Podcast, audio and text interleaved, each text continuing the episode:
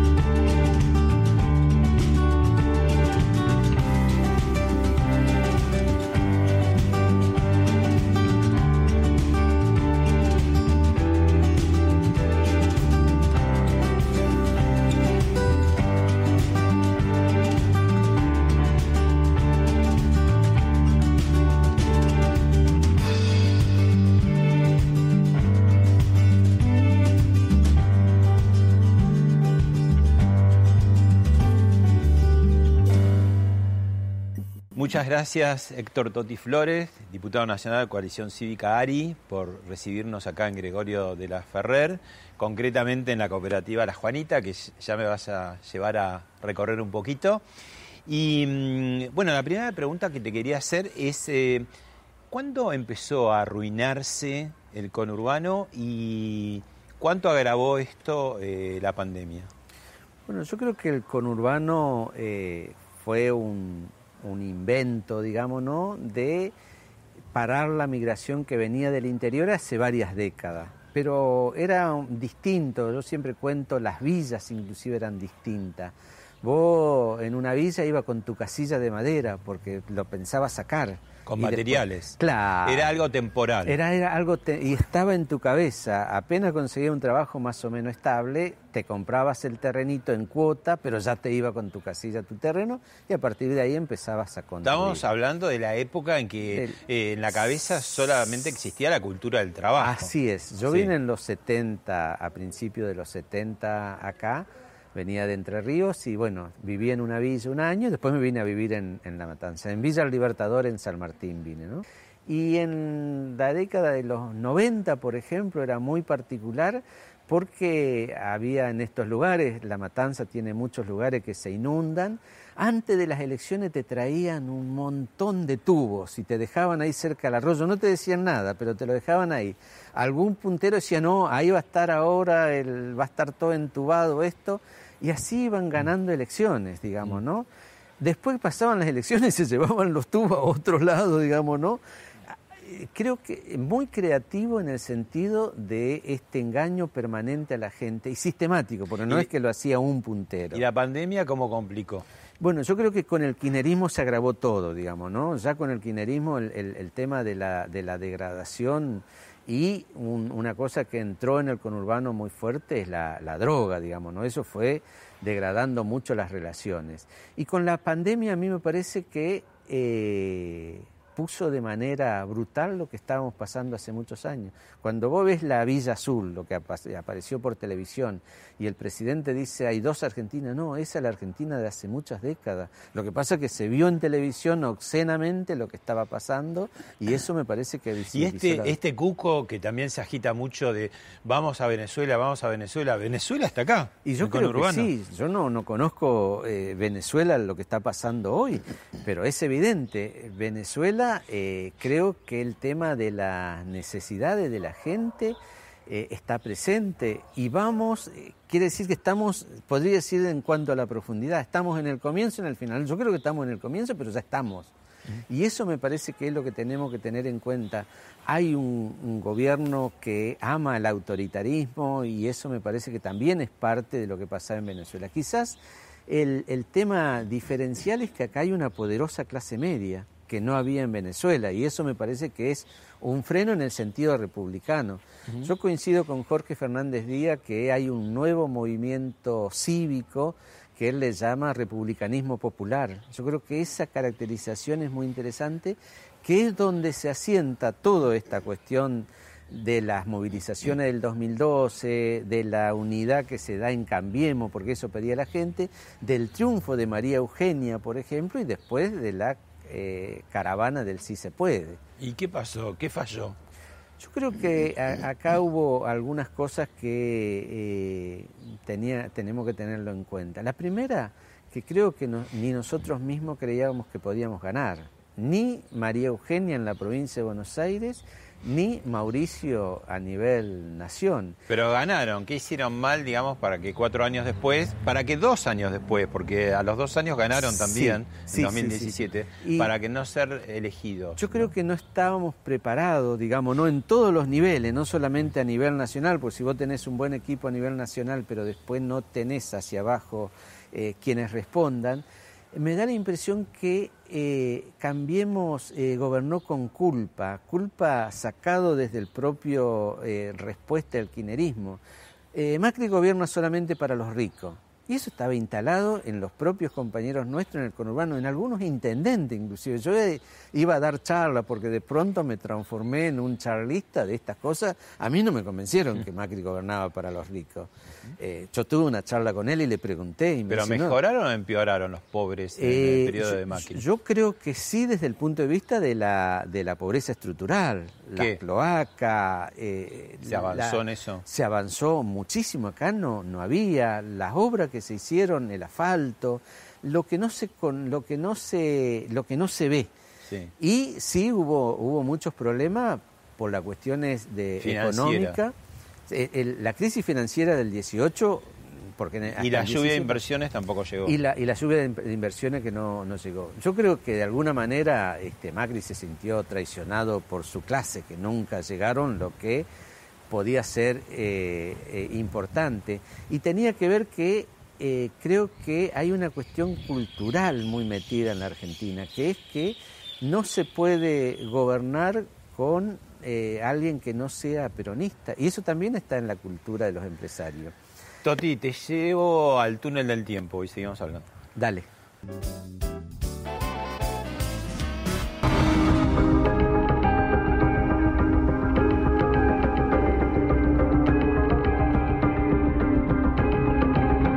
Consejo Federal Argentina contra el Hambre. Así se va a llamar este plan que van a llevar adelante y que hoy encabezó la primera reunión el presidente electo Alberto Fernández en sus oficinas de Puerto Madero. Allí hubo mucha presencia, Estela de Carlotto en representación de los organismos de derechos humanos, organizaciones sociales, ciudadanos y también empresarios, como el caso de Marcelo Tinelli, quien ya viene hace unos días diciendo que va a sumarse al puesto que sea necesario en el gobierno que comenzará a partir del 10 de diciembre con Alberto Fernández a la cabeza. Bueno, hay una larga parábola, ¿no? 2001, los saqueos y la mesa del hambre que fue un rato antes de que asumir y después no sé qué pasó con el hambre, contanos vos. De los saqueos al hambre, entre comillas, Bien, la, yo creo que de lo que pasó en el 2001 hay algunas diferencias, digamos, ¿no? En el 2001 eh, no había, red de contención. los programas sociales se masifican en el 2002 con el gobierno de Dualde. Jefes y jefas. Exactamente, es que llegan a dos millones en ese momento.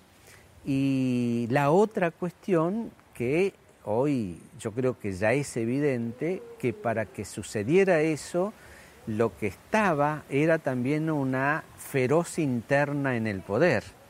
Eh, al gobierno de la Rúa, por ejemplo, los supermercados no le vendían este, alimento para, la contención eh, tres o cuatro meses antes, nos decían ahora. Y la interna peronista era feroz también, digamos, ¿no? Que estaban en la provincia de Buenos Aires, los piquetes, nosotros conocemos todos los piquetes y los cortes de ruta que duran. Así es, por eso. De los que, primeros, que, duran, que duran 20 o 30 días, no se puede sostener si no hay un financiamiento. Y generalmente los financiamientos lo hacían los propios gobiernos provinciales o municipales. ¿Y qué pasaba con el hambre cuando se iba Macri y cuando llegaba Alberto? ¿Y qué pasa con el hambre hoy? Bueno, yo creo que ahí hubo una gran puesta en escena con relación al hambre. Había necesidades, porque nunca se terminó de haber necesidades, pero los sectores más pobres estaban contenidos por los programas sociales también acá. O sea, por ahí mala alimentación, sí, sí, pero sí, sí. hambre Ham- hambre no. en el sentido del 2001, que lo que nosotros conocimos, que no tenías para comer dos o tres días, no había. Sí, sí. Y- Bueno, ahí te acordás que se decía en ese momento, cuando asumía Alberto Fernández, el eslogan, después lo dejaron de usar, de tierra arrasada, ¿no? Entonces, bueno, coincidía el hambre, podía ser. Ahora, llevamos no sé cuántos meses de cuarentena y pandemia sobre tierra arrasada. No, ya Deberíamos estar en todos, ¿no? Sí, sí, ya teníamos que estar en la fosa, digamos, Sí. de esa tierra arrasada. Era evidente que había eh, una organización del Estado que de alguna manera pudo soportar toda esta crisis sin producir riqueza, digamos, ¿no? Que ya llevamos cuatro meses. Y recién ahora se empieza a ver la necesidad que tiene la gente, pero fundamentalmente en los sectores de clase media que estaban saliendo. Esos emprendedores, el que tenía un remis, el que tenía un negocio, son los que quedan afuera, los que no quieren ir a pedir, Claro. los que no quieren, que están acostumbrados a servirse por sí mismos. En eso se nota y yo lo veo acá en... en Los que nunca tuvieron un plan, Así los es. que no vieron a sus padres o a sus abuelos recibir un plan y que tuvieron la cultura del trabajo y que ahora les da vergüenza. Les da vergüenza. tener que ir a pedir, Sí, ¿no? sí, yo hay veces veo cuando en la cola de las ollas populares hay dos cosas que son distintas. Una cosa es el comedor tradicional, que eso ha incrementado por tres o cuatro veces, y aparecen las ollas populares, que son más espontáneas, que reparten cuando hay comida, cuando hay alimento y hay veces no hay. Eso sí aparece cuando hay necesidad, evidentemente una señora que empieza a hacer eso y que recibe eso. Ahí, por ejemplo, cuando van estos sectores van con mucha vergüenza y con mucha con mucha eh, sentimiento de culpa. Toti, eh, te invito a ver otro material.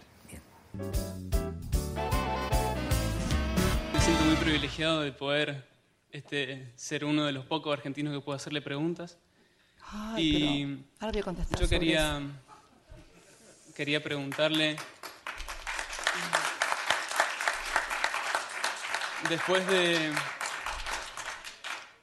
después de ver los poco transparentes eh, índices de inflación, de delincuencia y de pobreza, ¿no le parece que sería un momento de empezar a hacer una autocrítica y empezar a aceptar un poco distintas opiniones? A ver, primero te voy a contestar, porque no se lo contesté a tu anterior compañerito, eh, sobre el tema de que soy uno de los pocos privilegiados que no puedo hablar. Chicos, estamos en Harvard. Estamos en Harvard. Estamos en Harvard, por favor. Esas cosas son para la matanza, pero no para Harvard. Estamos en La Matanza, Gregorio de la Ferrer es justamente la ciudad más populosa, La Matanza, eh, y ahí empezamos por el final, Cristina Kirchner en Harvard diciendo, no estamos en La Matanza. La, eh, la verdad que ahora me río, ¿no? Porque podíamos decir muchas cosas de lo que significa eh, para quienes tienen el poder y fundamentalmente para eh, Cristina la utilización de la gente.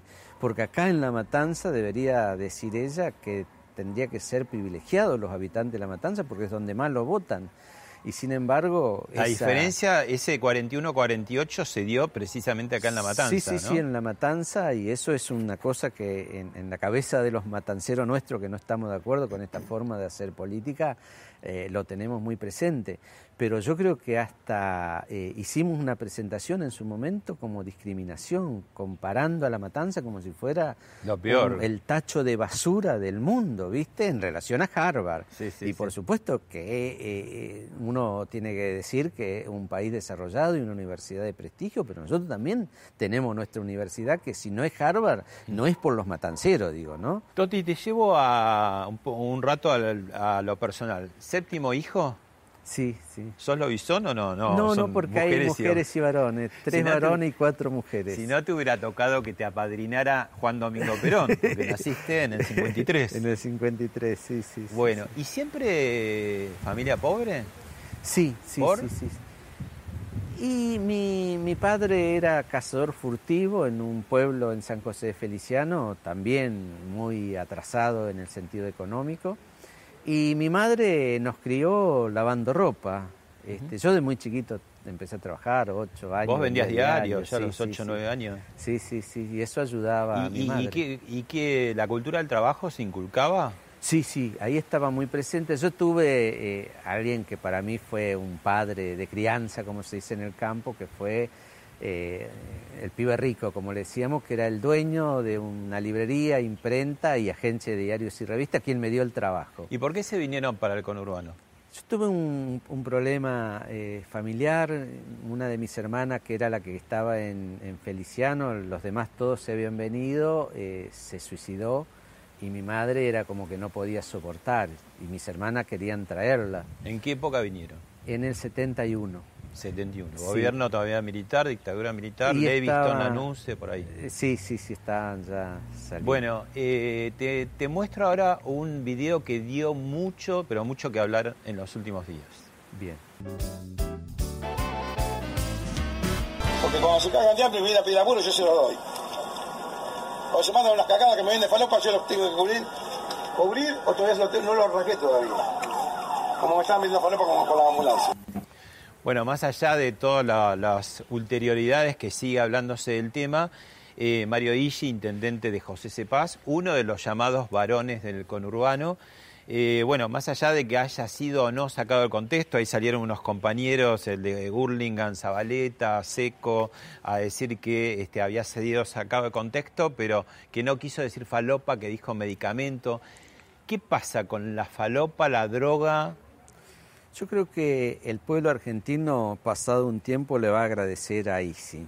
Eso que se dice y que uno a veces no se anima a decir en los medios, eso que eh, se rumorea por todos lados, que la droga está instalada en el conurbano, fundamentalmente, lugares que yo conozco, eh, con la complicidad del poder político local, y si lo, dijo, lo dijo claramente, yo creo que más allá de, de la cuestión de los argumentos para después decir lo que no se dijo, pero ahí es clarísimo no, pero acá con un agravante, porque encima no es la droga solamente, como vos decís, Toti, que ya todo el mundo más o menos presumía, sino el tema de las ambulancias, o sea, le da una perversión, sí, sí, sí, una vuelta de tuerca horrorosa. eso, eso es lo que hoy está pasando. La pandemia ha puesto de manera obscena la realidad que vivimos en el conurbano y creo que esta es una, es una pintura, una perlita de esa obscenidad tipo utilizando la ambulancia para lo que sea, inclusive si fuera y no para lo que tenía que ser.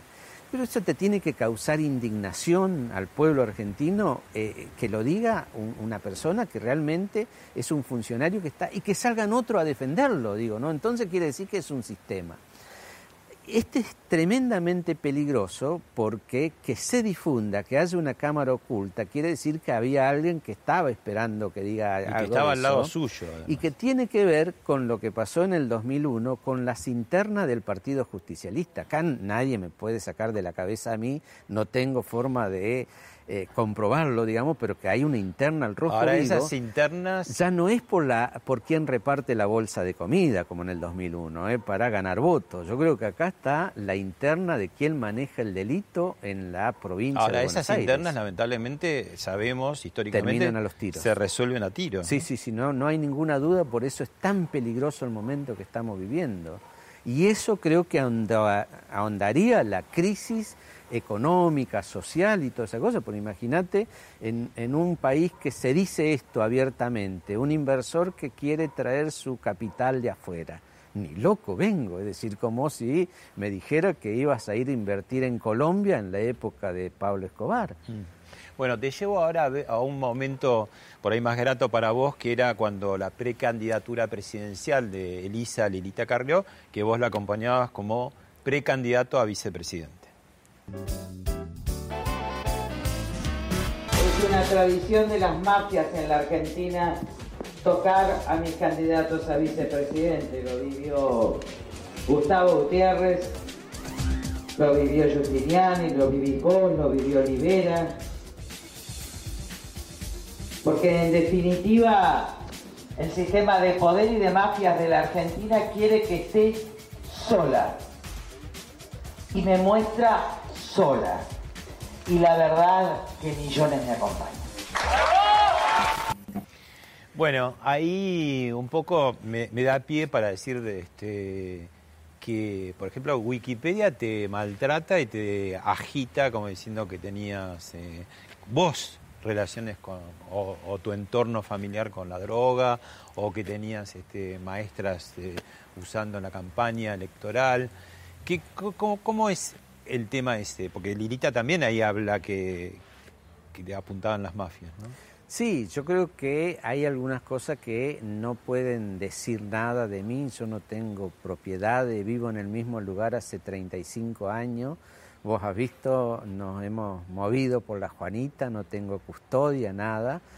Y el tema de las acusaciones tienen que ver con una cuestión que sí me pasó. Yo conozco la droga de haber sido tomada mi hija por eso y haberse casado con alguien que había estado en la cárcel y que después se casó con él en una discusión que a mí me mata con argumento cuando me dice vos estás pensando en que hay que incluir a los que están excluidos, cuando me dice que se quería casar con este hombre y resulta que ahora como te toca a vos no querés saber nada. Bueno, hoy felizmente mi hija tiene otra pareja, ha rehecho su vida Ahora, yo puedo decir que jamás, en ningún momento fui a decirle a un fiscal, fui a decirle a un juez que no cumpliera con la ley. No, no dijiste era un lofer para vos. Para, para nada, aunque sabía que eh, he hecho esto 15 días antes de la, del, lanzamiento de, la campaña y, de las elecciones, evidentemente era una operación, pero eh, si tenía algo que ver, la ley tenía que actuar como correspondía. No, no sé, jamás eh, voy a amparar a un delincuente en mi entorno si eh, es comprobado que es delincuente. Digo, en este sentido no había duda, él había estado anteriormente y, en ese sentido con Carrió salimos a decir lo que teníamos que decir, que era la verdad. nunca voy a actuar tratando de apañar el delito, eso sí no está en mí. Te vuelvo a Mario Isi, que antes de este episodio tan este, escandaloso había dicho también eh, algo que hizo mucho ruido, que vamos camino un 2001 o tal vez peor. ¿A qué se refiere y qué ves vos de, esa posibilidad? Bueno, yo creo que esto es como, como se dice en el conurbano, este apriete, tiene otra palabra que es grosera que no lo voy a decir, eh, cómo suele actuar el peronismo para mí la, el, reportaje donde dice esto, que lo hace el perfil, perfil eh, le estaba poniendo plazo al gobernador. En agosto se termina o nos da lo que nos prometiste, que andás a ver qué era, para tener cierta tranquilidad, porque una de las cosas que llama la atención, ahora sí hay necesidades, la gente está eh, recaliente con la cuestión de la cuarentena. ¿El tema de la heladera vacía de antes se llenó al final? No? no, al contrario. Está peor la situación económica, sin trabajo y toda esa historia, pero no hay conflicto social como muchos preveían como el 2001. Bueno, eso es lo que el peronismo un poco controla. Eso es lo que controla, pero algo a cambio de algo. Pues estos muchachos del conurbano no son niños de pecho. Seguramente el gobernador o el presidente le ha dicho, te vamos a dar algo. Y uno de los temas que eh, ahí, hilando un poco fino, tiene que ver con el tema de seguridad. Eh, 10 mil millones de pesos, dice que para la provincia de Buenos Aires le iban a dar y a quién reparte, porque el tema de la pelea es quién reparte. Las relaciones entre los varones conurbano y el gobernador, y el gobernador son tensas, ¿no? Sí, sí, sí, yo creo que sí. ¿Y cómo ves el tema de los refuerzos federales que se dieron primero con los partidos propios, ¿no? Eh, tuvo que pedir mucho eh, Juntos por el Cambio, Cambiemos, para que manden algunos refuerzos federales. ¿Y por qué hace falta los refuerzos federales? Después de un primer tiempo la cuarentena más o menos tranquilo a nivel de seguridad, ahora explotó el tema, ¿no? Sí, mira, lo primero que tenemos que decir es que los refuerzos federales son absolutamente necesarios en un conurbano caliente, donde precisamente muchas cosas de la inseguridad son las zonas liberadas por las, las policías distritales y provinciales que eh, tienen connivencia con el delito. Entonces, esos son absolutamente necesarios y tiene que haber una reivindicación en ese sentido. El otro aspecto a mí me parece que es eh, muy importante también es esta cuestión de que en el conurbano esa connivencia lleva a las zonas liberadas y el aumento del delito.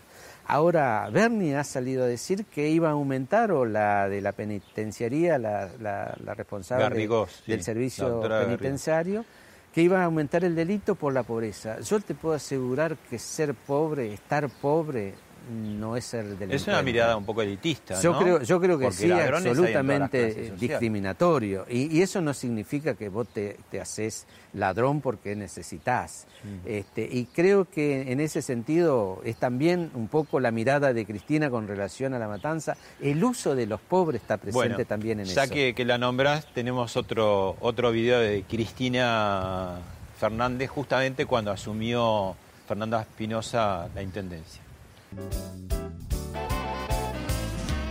Viven en ella dos millones cuatrocientos mil compatriotas.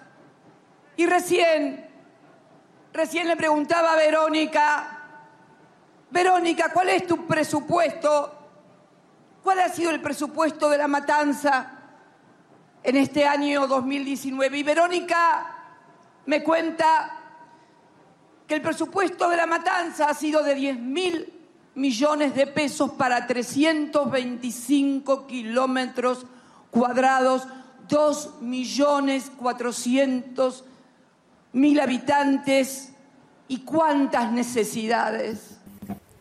Ahí un poquito Cristina estaba tocando la puerta a eh, Rodríguez Larreta. ¿Te acordás que antes de la cuarentena y esta amistad, esta, este eh, trabajo en conjunto de las tres administraciones, nacional, capital y provincia, en realidad eh, se estaba tratando de sacar algún punto de la coparticipación a Buenos Aires, ¿no? la capital? Sí, yo creo que ellos siempre han trabajado en la diferenciación de sectores sociales con una idea de que había que nivelar sacándole los que tenía, en vez de tener el proyecto de hacer, crear riqueza de los que no tienen para poder eh, lograr eh, una equidad en, la cuestión de los sectores sociales que habitamos la Argentina. Y prácticamente en estos lugares han logrado instalar culturalmente que aquel que tiene algo es porque es mal habido, y yo creo que habla de, de- ellos mismos, pero esta gente que construyó con trabajo también entran en la volteada.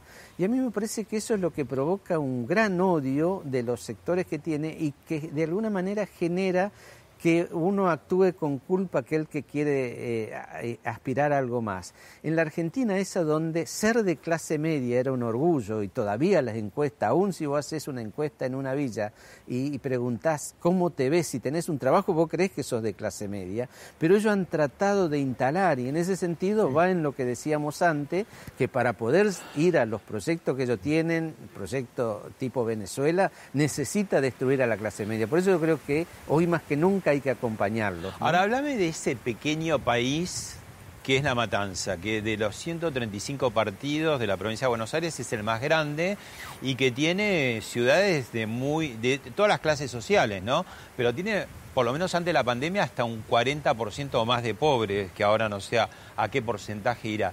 Y que está ininterrumpidamente gobernada desde el 83 para acá por el Partido Justicialista. Sí, sí. Eh, bueno, esa es el- la, la contradicción cuando se quiere comparar con la ciudad de Buenos Aires.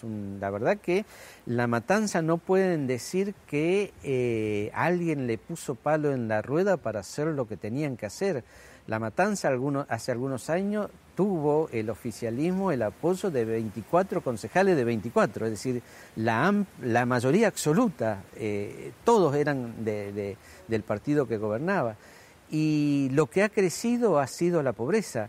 En, el- en los años del 2004 al 2007, cuando el país crecía a tasa china con el, el precio de la soja y todas esas cosas, en la matanza lo que más crecieron fueron los asentamientos y los asentamientos se daban eh, en, en- en la expansión de los que ya estaban, pero Estamos también hablando de más de creciendo. 100 villas, ¿no? 130 y pico, sí, sí, 118 villas. Bien. 118 villas. El historiador e investigador Jorge Osona hace un comentario y te deja una pregunta, picando. Y confieso que tengo una deuda con Toti. Él hace unos años eh, me invitó a visitar eh, la cooperativa La Juanita a través de una amiga en común. Bueno, y prometo honrarlo ni bien termine la pandemia. Toti que yo creo que es uno de los grandes eh, y escasos valores cívicos de esta Argentina actual. Uno de esos héroes silenciosos, ¿no? que todos los días hacen patria este, en barrios, en lugares carenciados, en un país que no sabe bien qué hacer con, con su pobreza. Toti sí supo, y lo supo en, en, un momento crucial, como fueron los años 2001-2002, a través de su emprendimiento modelo. La pregunta sería la siguiente, ¿cómo pensás, Toti, que progresivamente se puede ir reintegrando esta sociedad y saliendo de este, de este enriedo de planes, programas, muchos de ellos superpuestos, muchos de ellos venales, ¿no? e ir recuperando progresivamente esa sociedad que vos y yo conocimos hace algunas décadas atrás, donde había un lugar para todos. Bueno, un fuerte abrazo. ¿Cómo se hace, Toti? Sí, primero que Jorge Osona diga eso de uno te, te pega. eh, yo creo que tiene que Además, ver... Además, es un experto en con, sí, conurbano. Sí, él y, y, Rodrigo Sarazaga creo que son los que más conocen el conurbano, ¿no?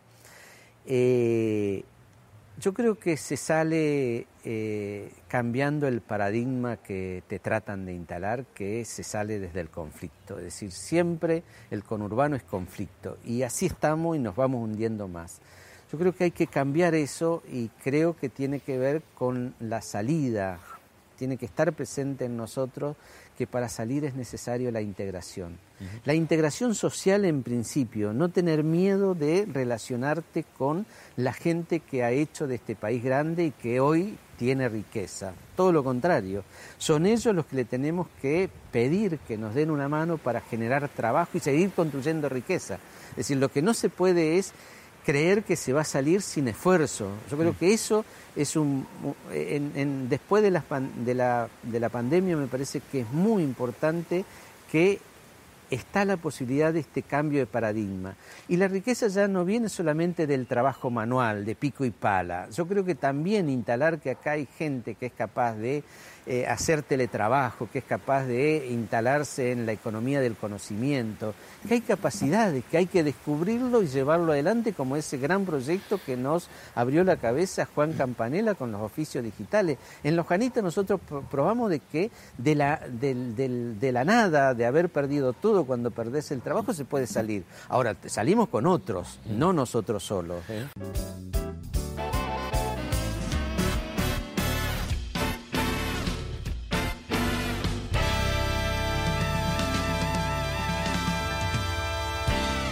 Bueno, llévame a recorrer un poquito, mostrarme un poco cómo funciona la Juanita. Bien. Bueno, Toti, vamos a hacer una mini recorrida por eh, la cooperativa La Juanita. Eh, bueno, primero contanos con quién estás. Bueno, Silvia Flores, la directora ejecutiva de la cooperativa. Hace ya más de 10 años que está ella. Cuando yo me voy a, a la política, como se dice en el barrio, este, siempre me dijeron, bueno, ¿qué va a pasar acá? No pasó nada, anduvo mejor, así que la cooperativa creció y bueno, ella está a cargo. Jóvenes más que nada directivos.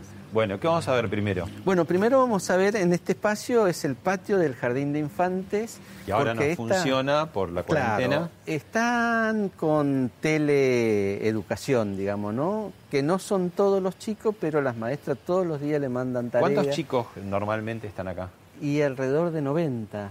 Hay tres, tres turnos, tres aulas de sí. distintos años y bueno, eh, este jardín de infantes surgió en el 2004, eh, es cuota cero, pero que tenía un sistema de padrinazgo, todavía tiene, que... Eh, Los padres tienen que aportar trabajo. O... Sí, gente de afuera que quería una mejor educación para nuestro niño aportaban dinero y los padres tienen que venir una vez a la semana a una reunión que le llamamos de comunidad educativa y también cada cuatro o cinco semanas tienen que estar en el aula dando eh, la merienda y todo eso. Eh, como una forma de que los padres intervengan en la educación, digamos, ¿no? Y sepan lo que es para una maestra estar con 30 chicos, 20 y pico chicos todos los días. Y también la maestra, eh, de alguna manera, para darle seguridad y que acá no pasa nada raro, digamos, ¿no? Bueno, avancemos. Bueno, el Jardín de Infante tiene, tiene tres, tres aulas. Hoy están ocupados por... Acá está liberado. Sí, sí. Bien. Este, muy interesante porque son aulas que en este lugar tienen un amplio espacio y todas las aulas tienen un baño individual por sala.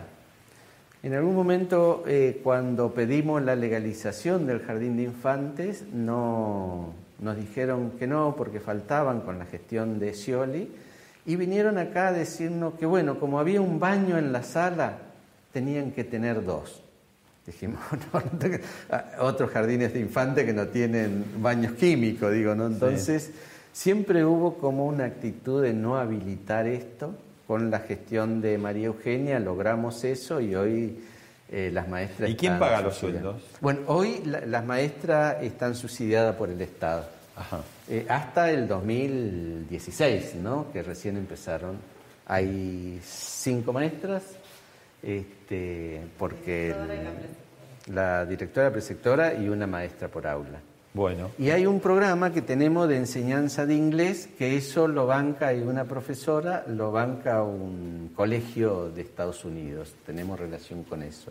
Por esto es raro, tenemos relación con otras entidades educativas del exterior, acá vienen estudiantes extranjeros para ver lo que hacemos.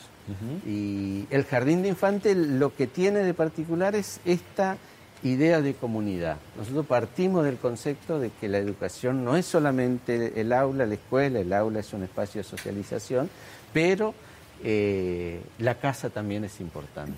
Ahora vamos a hablar, acá eh, había una oficina de empleo que era también parte del Ministerio de Trabajo, con la nueva gestión eso se cortó, pero nosotros seguimos sosteniéndolo eso desde la cooperativa porque lo que nos parecía importante que las organizaciones sociales sean también los que de alguna manera evacúan las demandas de trabajo. Entonces ya no te Acá tenés ¿qué? talleres. Estos son talleres de, capacitación.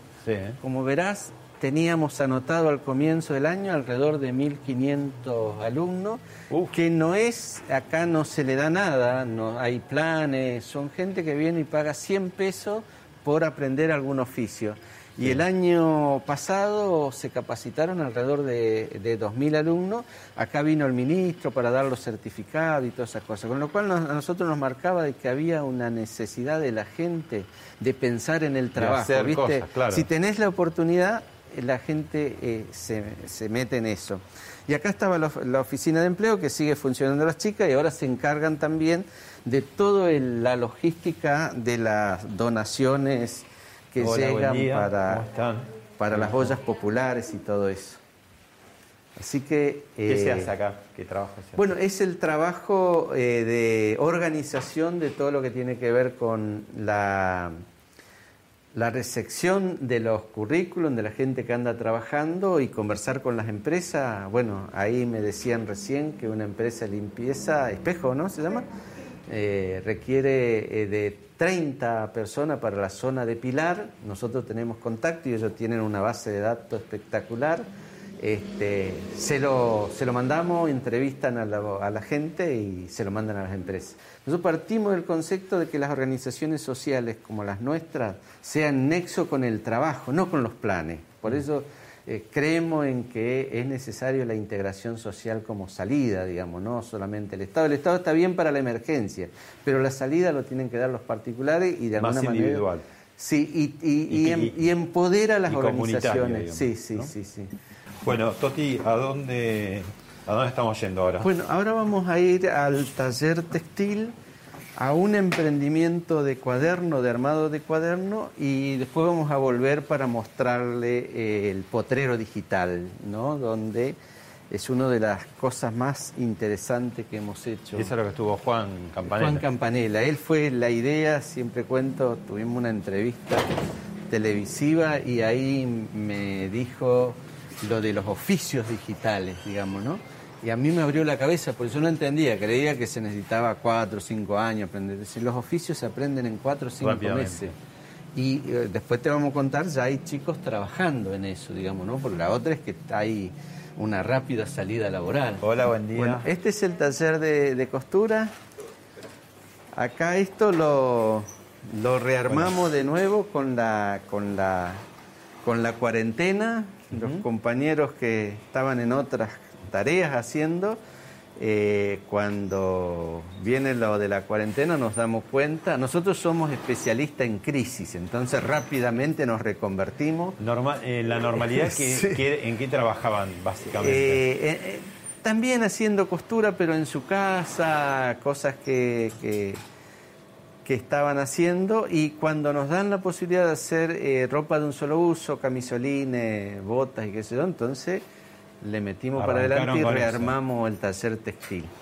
Y Jorge tenía un negocio de, de pesca y bueno, artículo de pesca y por supuesto que rápidamente vio que eso se iba, se iba a pique y empezó a, a coser. Esto se aprende rápidamente, pero estábamos en un proyecto muy, muy importante de desarrollar el taller textil eh, con Martina Di Trento. Teníamos un proyecto de fabricación de prenda. ¿Y eh, con bueno, Churba también estuvieron? y con Churba estuvimos, pero el tema con Churba que nosotros le hacíamos eh, eh, es muy, muy exclusivo. Entonces tenés una, un, un par de prendas, dos o tres días en la semana a lo mejor, y lo que necesitamos en este caso es ¿Y eso volumen. comercializaban y llegaron a exportar incluso? Eh, nosotros con Churba exportamos guardapolvos a Japón en el inicio del programa del taller de costura y después en, participando en una cadena de valor 100.000 remeras a Italia 100.000 remeras y tal. Y participamos en toda la cadena, eh, desde eh, la, producción de algodón con una cooperativa de hermanos originarios en el Chaco, una fábrica recuperada en Pigüé, eh, hacía la trama, hacía la tela, nosotros la confección y una red de comercio justo lo distribuía en Italia.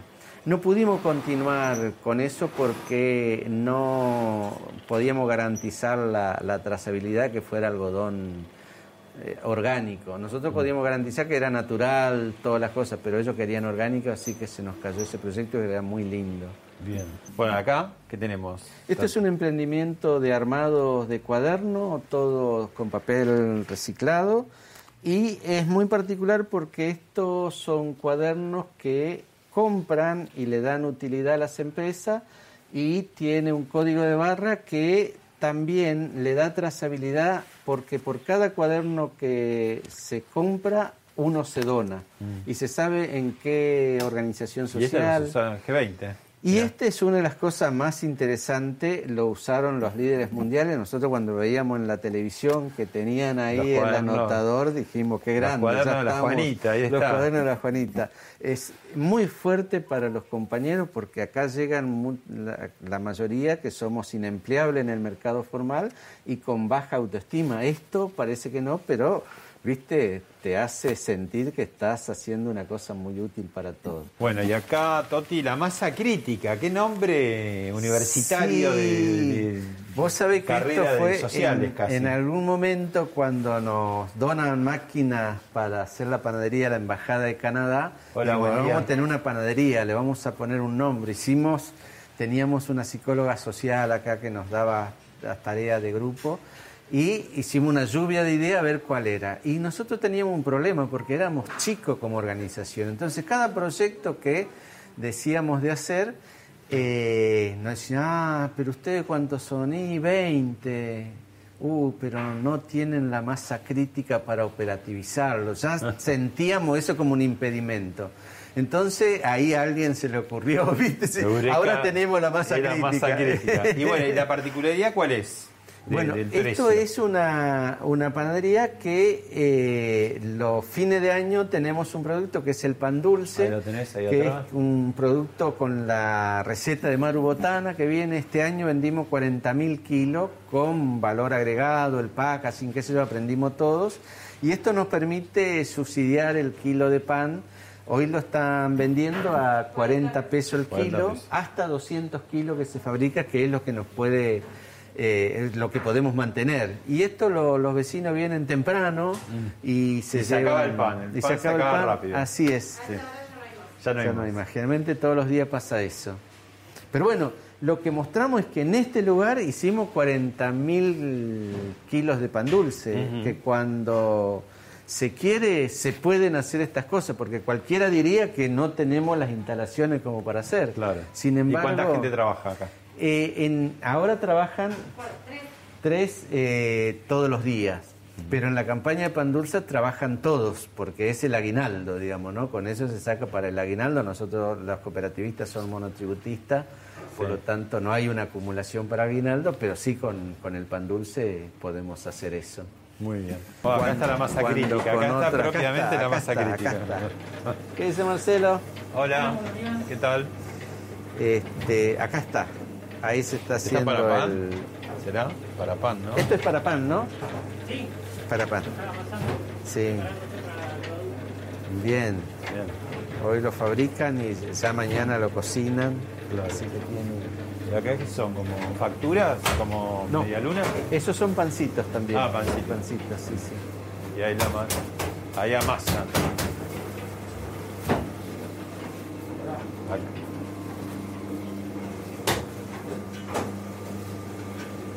Bueno, y además eh, tenés el tema de la promoción del autocultivo. Acá hay algo de huerta Sí. que estamos viendo. ¿Qué es eso? Bueno, ahí yo este, presenté un proyecto en la Cámara de Diputados en la necesidad de eh, eh, el autocultivo como una forma también de salida a partir del trabajo en la pospandemia. Eh, hablamos con, con Lilita Carrió en algún momento y ella me decía es necesario empezar a pensar en el alimento eh, para que haya eh, autonomía en la posibilidad de exportar, digamos, ¿no? que todo este alimento que la Argentina produce y que el mundo va a necesitar, porque va a haber hambruna seguramente en algunos lugares después de esto, tiene que ser exportado, porque eso va a entrar divisa. Ahora, si eso sucede y pasa como en el conflicto agropecuario, quizás algún pícaro diga, no, hay que priorizar la mesa de los argentinos. Y una manera de que en la mesa de los argentinos no falten esos productos es que haya autocultivo en los lugares que se pueda. Lo- Que no necesitas lo- mucho terreno, ¿no? En una maceta casi ya. Los lugares que, que- que han salido después de las guerras y toda esa historia, yo anduve por el norte de Italia, en Trento. Ahí ves cultivo en las gradas de las montañas, digamos, ¿no? Y eso me parece que es lo que nosotros tenemos que reivindicar. Y tiene que ser no solamente para este, poder eh, crear bienes, en este caso alimentos, sino también para que sea una cuestión cultural. Nosotros acá en La Juanita, los chicos estaban eh, pensando en hacer un concurso. En el Día del Niño este va a ser un Día del Niño escaso para los juguetes. Hay otras necesidades y nosotros sabemos que acá la gente tiene prioridades, que es la alimentación. Pero, ¿por qué no regalarle un plantín, me decían, a, los a la gente de los comedores y toda esa historia, y generar en, en el niño que aprenda que ese plantín puede producir alimento y que vean el crecimiento, las chicas del, del jardín de infantes nos decían, para también eh, educar en la, eh, en, la, en, la, en la cuestión de eh, la estructura de demora. Y que el chico vaya viendo que eso tiene un tiempo y hacer una especie de concurso donde el que primero tenga la planta ya desarrollada y tenga la posibilidad de cosechar, que nos diga, saca una foto, un video y le, se le entrega un premio. Acá ya tienen uno que es una computadora, pero seguramente vamos a conseguir otras cosas. Entonces el chico va a ganar su juguete con el esfuerzo, va a tener la posibilidad de ver que eso se demora. Y como remate de este concurso, eh, lo invitamos, y ya nos dijo que sí, Martiniano Molina, que vendría a cocinar a la casa del ganador o a la cooperativa. Después vemos cómo termina esta cuestión de la cuarentena. Pero nos parece que puede ser también un cambio. Cuando hablamos de cambio de paradigma, tenemos que encontrar también innovación en las relaciones que se establecen y en este caso este concurso puede ser el inicio de una educación distinta. Bueno, vos lo, lo nombraste hace un rato este, y también te dejó un mensaje y una pregunta. Mirá. Quería mandarle un enorme saludo a Toti Flores. Toti es una de las personas que más admiro y respeto en la Argentina, pero sobre todo que admiro. Es ciertamente la persona que más admiro de todo el colectivo de Cambiemos. Respeto muchísimo el trabajo que hace, su coherencia, el haz lo que digo y haz lo que hago que representa a Toti. Mi experiencia con él en La Juanita, con el Potrero Digital, fue excelente, con él, con Silvia, con Fabián, con todo el mundo de La Juanita, porque realmente es un lugar donde, como he dicho una vez, eh, se rescata almas. Y la verdad que es, una obra maravillosa la que ha hecho Toti. Y me gustaría preguntarle cómo hace él en estos días en donde muchos de nosotros estamos peleando contra el desánimo, ¿cómo hace él para seguir luchando, para seguir creyendo, para seguir eh, tratando de lograr las cosas que durante tantos años hemos tratado y que se demoran? Bueno, nada más, muchas gracias. ¿Cómo se hace? Y bueno, yo creo que es en el mismo sentido de cómo hicimos la Juanita. La Juanita fue un proyecto hecho en el 2001. También queríamos hacer una cooperativa donde tuviera un jardín de infante, una escuela primaria, secundaria, universidad y proyectos productivos que lo sostuvieran. Una locura, si vos decís, cualquiera diría. Y sin embargo. sin planes. Vos decías en 2001 no querías planes. Así ¿Por es. qué? porque creo que no se tenía que perder la cultura del trabajo. Ahí inclusive todavía era una discusión teórica, bueno, los planes, ¿qué va a pasar? Hoy ya no hay ninguna discusión, digo, ¿no? El trabajo es lo que te permite a vos tener libertad para crear, porque había que ser creativo para decir esto. Y creo que en el país pasa lo mismo y hoy, donde está instalado un enorme miedo al futuro, miedo, miedo por todos lados, miedo que va a pasar, el que tiene algo, miedo si no me lo van a sacar, miedo si no me van a expropiar, hasta el que tiene una casa, miedo si no me van a usurpar, miedo al, futuro, miedo a lo que va a pasar con la política, la droga. Yo creo que lo único que se combate al miedo no es el coraje individual, lo que combate al miedo es los proyectos que vos tengas hacia adelante, los proyectos propositivos. Yo no tengo miedo a la noche porque pienso qué cosa vamos a hacer para cambiar este país. Y no tengo miedo a seguir estando acá y combatir y ponerme al frente para eh, darle batalla a las mafias, porque creo que vamos a ser acompañados en ese proyecto, en ese proyecto de salida eso para mí es lo único que puede combatir a este miedo y en ese proyecto de salida está una Argentina distinta, porque si lo hicimos nosotros, que estábamos desocupados en la lona, que no sabíamos nada, yo siempre cuento que el contador cuando tuvimos la cooperativa un día me dice, me están mandando las facturas que son truchas porque no sirven. Nosotros no sabíamos que el corralón nos daba esa factura que decía presupuesto y no era una factura, tuvimos que aprender todo. Y tuvimos gente como Martín Churba, Maru Enrique Cristofani, Campanella, que nos fueron dando algunas cosas que nosotros aprendimos y desde ahí construimos una Argentina distinta. Nosotros creemos que a los en el 2001 sacamos la conclusión de que había dos fenómenos que había dejado la crisis. Uno eran los excluidos sociales, todo el mundo hablaba de los excluidos sociales, antropólogos, sociólogos que venían acá. Ahora nosotros descubrimos que había otras, otro sector de la sociedad que para ponerle una categoría le dijimos los excluidos morales que eran aquellas personas que le iba bien en la vida, que eran artistas importantes, que eran empresarios importantes, pero que no querían ver a una Argentina donde hubiera gente pidiendo en los supermercados, saqueando supermercados o pidiendo en, la puerta de, las municipalidades. A eso lo llamamos los excluidos morales. Y yo creo que esa, esa relación entre los excluidos sociales y los excluidos morales que son capaces de generar trabajo, esos son los llamados a cambiar la Argentina, a cambiar el paradigma. Para eso tienen que ser empoderadas las organizaciones sociales, por ejemplo, ¿no? A nosotros no nos vienen a pedir planes, a nosotros nos vienen a pedir trabajo. Y hoy cuando hacíamos el recorrido, ahí contento nosotros porque una empresa nos pidió 30 personas para hacer limpieza en la zona norte y salimos a buscar a los compañeros. Entonces la organización social va teniendo fuerza porque es el nexo donde está el trabajo. Pero de aquí se sale con trabajo y educación. Educación porque te brinda la posibilidad del ascenso social, de ver.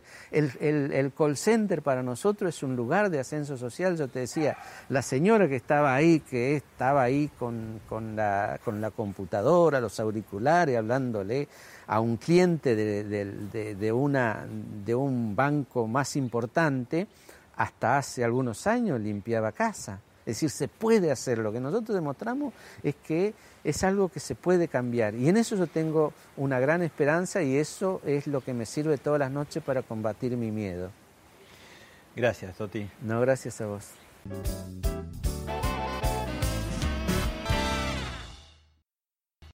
Esto fue Hablemos de otra cosa con Pablo Sirven, un podcast exclusivo de la Nación. Escucha todos los programas de La Nación Podcast en www.lanacion.com.ar. Suscríbete para no perderte ningún episodio. Estamos en Spotify, Apple Podcast, Google Podcast y en tu reproductor de podcast favorito.